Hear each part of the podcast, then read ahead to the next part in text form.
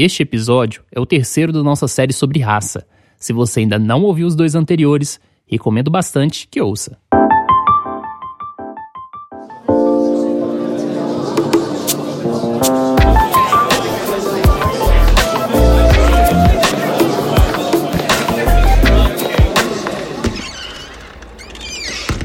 Introvertendo, um podcast onde autistas conversam.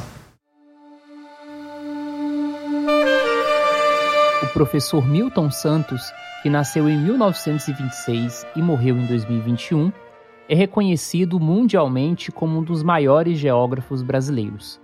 Em um texto de 2000 chamado Ser Negro no Brasil Hoje, ele disse: a naturalidade com que os responsáveis encaram a discriminação, o racismo e o preconceito é indecente, mas raramente é aditivada dessa maneira. Trata-se na realidade de uma forma de apartheid brasileira, contra a qual é urgente reagir se realmente desejarmos integrar a sociedade brasileira de modo que, no futuro próximo, ser negro no Brasil seja também ser plenamente brasileiro no Brasil. Com base nessa reflexão, começamos a pensar nas formas como a questão negra está intrincada com o nosso país, seja pela cultura, mas também ao longo da história. Meu nome é Tiago Abreu e esta é a terceira parte da reportagem Raça. Bom, então, Luana Tolentino, sou educadora, né? Sou formada em História é, e desde 2008 atuo como professora da educação básica, e aí eu, eu fiz uma pausa, né, dei aula em escolas é, de ensino público, escolas públicas de ensino fundamental e médio até Neste 2019. contexto, ela fez um panorama da luta antirracista no Brasil e explicou para nós o porquê a questão do racismo não é apenas um detalhe dentro da nossa sociedade. É um equívoco grande achar né, que está tudo bem, que o preconceito se dá somente de maneira velada, né? A gente tem visto cotidianamente, diariamente, manifestações cada vez mais violentas de racismo, seja por parte da polícia, né? Essa coisa do genocídio da juventude negra. Então, nós estamos em um país que a cada 23 minutos um jovem negro é assassinado. E com essa coisa da, da internet, né? todo dia viraliza um vídeo de agressão, de, de agressão física, de agressão verbal, de perseguição em estabelecimentos de em estabelecimentos comerciais, de ataques na internet. Então, eu entendo que nós estamos um período de arrefecimento da luta antirracista, né? As pessoas estão se sentindo cada vez mais autorizadas a serem racistas. Eu falo que os racistas deliberadamente saíram do armário, então não dá de forma alguma para a gente pensar que, é, como as pessoas falaram muito tempo, né? Que racistas são os norte-americanos que implantaram o regime do apartheid, que racistas são os sul-africanos porque também viveram o regime do apartheid. Aqui é como se fosse um paraíso racial, quando na verdade não é. Então, há mais de um século, um século e meio quase, é, os sujeitos negros, por meio de iniciativas individuais ou coletivas, têm denunciado é, os impactos do racismo na caminhada dos sujeitos negros.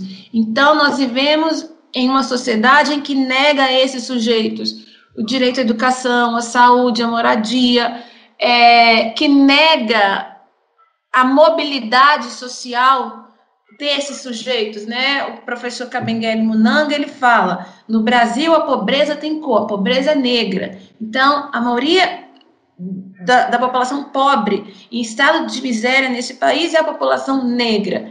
E aí, com a questão da pandemia, isso se, vem, se torna ainda mais evidente, né? Porque quando pegamos os números é, da Covid-19 é a população negra que tem é, apresentado os maiores índices de mortalidade. Então, não dá para achar, porque hoje, de fato, nós é, temos uma presença maior da população negra na universidade, temos uma, uma presença maior da população negra é, nos espaços midiáticos, mas isso é resultado de uma luta histórica, mas isso é, não é o suficiente, ainda não foi o suficiente para mudar esse quadro de exclusão, de marginalização em que a população negra está imersa. Luana aponta que a expressão lugar de fala foi deturpada para ser o lugar do conforto, da omissão diante das injustiças que ocorrem no cotidiano. Quando se pensa é, no lugar de fala, é o lugar social que a pessoa ocupa. Então, eu não sou autista, mas isso não me impede de aprender, de estudar sobre autismo. Eu posso falar do ponto de vista de quem estuda, eu não posso falar do ponto de vista de quem vive, de quem sente. Né? Mas isso não me silencia, não me mobiliza. E a questão é, do racismo, da negritude, é a mesma coisa. Você, enquanto mulher branca, você jamais saberá o que eu, enquanto mulher negra, vivo e experimento cotidianamente, como você falou no início. Mas isso não impede você de se inserir nessa luta. Luana Tolentino afirma que as mulheres pretas acabam por ser atravessadas em várias questões, como gênero, raça e classe, já que a maioria dessas mulheres convivem com a pobreza. Nós, mulheres negras, nós somos atravessadas pela questão de gênero, né, o fato de sermos mulheres, de raça, a questão da cor da pele, então isso incide no racismo, e de classe, uma vez que é, a maioria das mulheres negras são pobres. Então, as mulheres negras são triplamente as mulheres negras são triplamente discriminadas, né?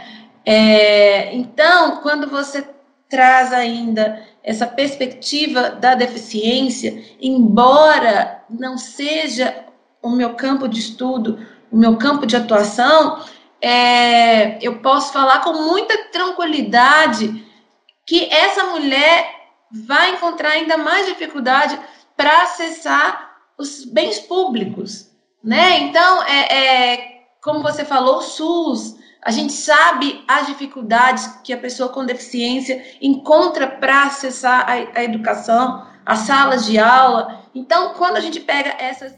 E como ser antirracista? O brasileiro é um povo que não se assume racista. Então, eu não sei se você lembra daquela pesquisa da Folha de São Paulo, lá na década de 90, em que o resultado foi o seguinte: quando é, é perguntado se é, você é racista, é, 95% disse que não, 95, 98% disse que não. Agora, você conhece uma pessoa racista? 100% diz que conhece. Então, racista é sempre o outro, né? Então é isso, eu acho que é um momento, é urgente, já passou da hora de reconhecer quão racistas somos. É duro dizer isso, né? Mas pensando que vivemos numa sociedade extremamente racista, o, racista, é, o racismo está em nós também. Então é reconhecer e a partir desse reconhecimento pensar, refletir de que maneira é, pode se contribuir para a superação, para a extinção do racismo. Então, pensando aí é, na empresa que você trabalha, na emissora que você trabalha, quantos negros, há negros nos cargos de chefia, né? Há quantos negros na linha de frente que não seja é nos espaços em que os negros geralmente estão, né, que é nos serviços gerais, que é na portaria. Então, por que não? Eu, eu tenho pensado muito nessa questão do âmbito privado. Por que não promover é, políticas de ação afirmativa para a contratação de é, pessoas negras? Né? E quando eu falo isso, não quer dizer que amanhã é, na empresa todo mundo tem que ser negro, não é isso. Mas é promover a equidade, é dar oportunidades iguais. Amanhã é o Dia da Consciência Negra. Para fechar a reportagem com chave de ouro e para pensar as vidas negras, questionamos: qual a importância desta data? Como realmente falar sobre a identidade negra sem uma estigmatização? A resposta você ouvirá logo logo. No próximo episódio. E quando a gente olha para a nossa literatura acadêmica, o conhecimento ele tem sido feito majoritariamente por pessoas brancas.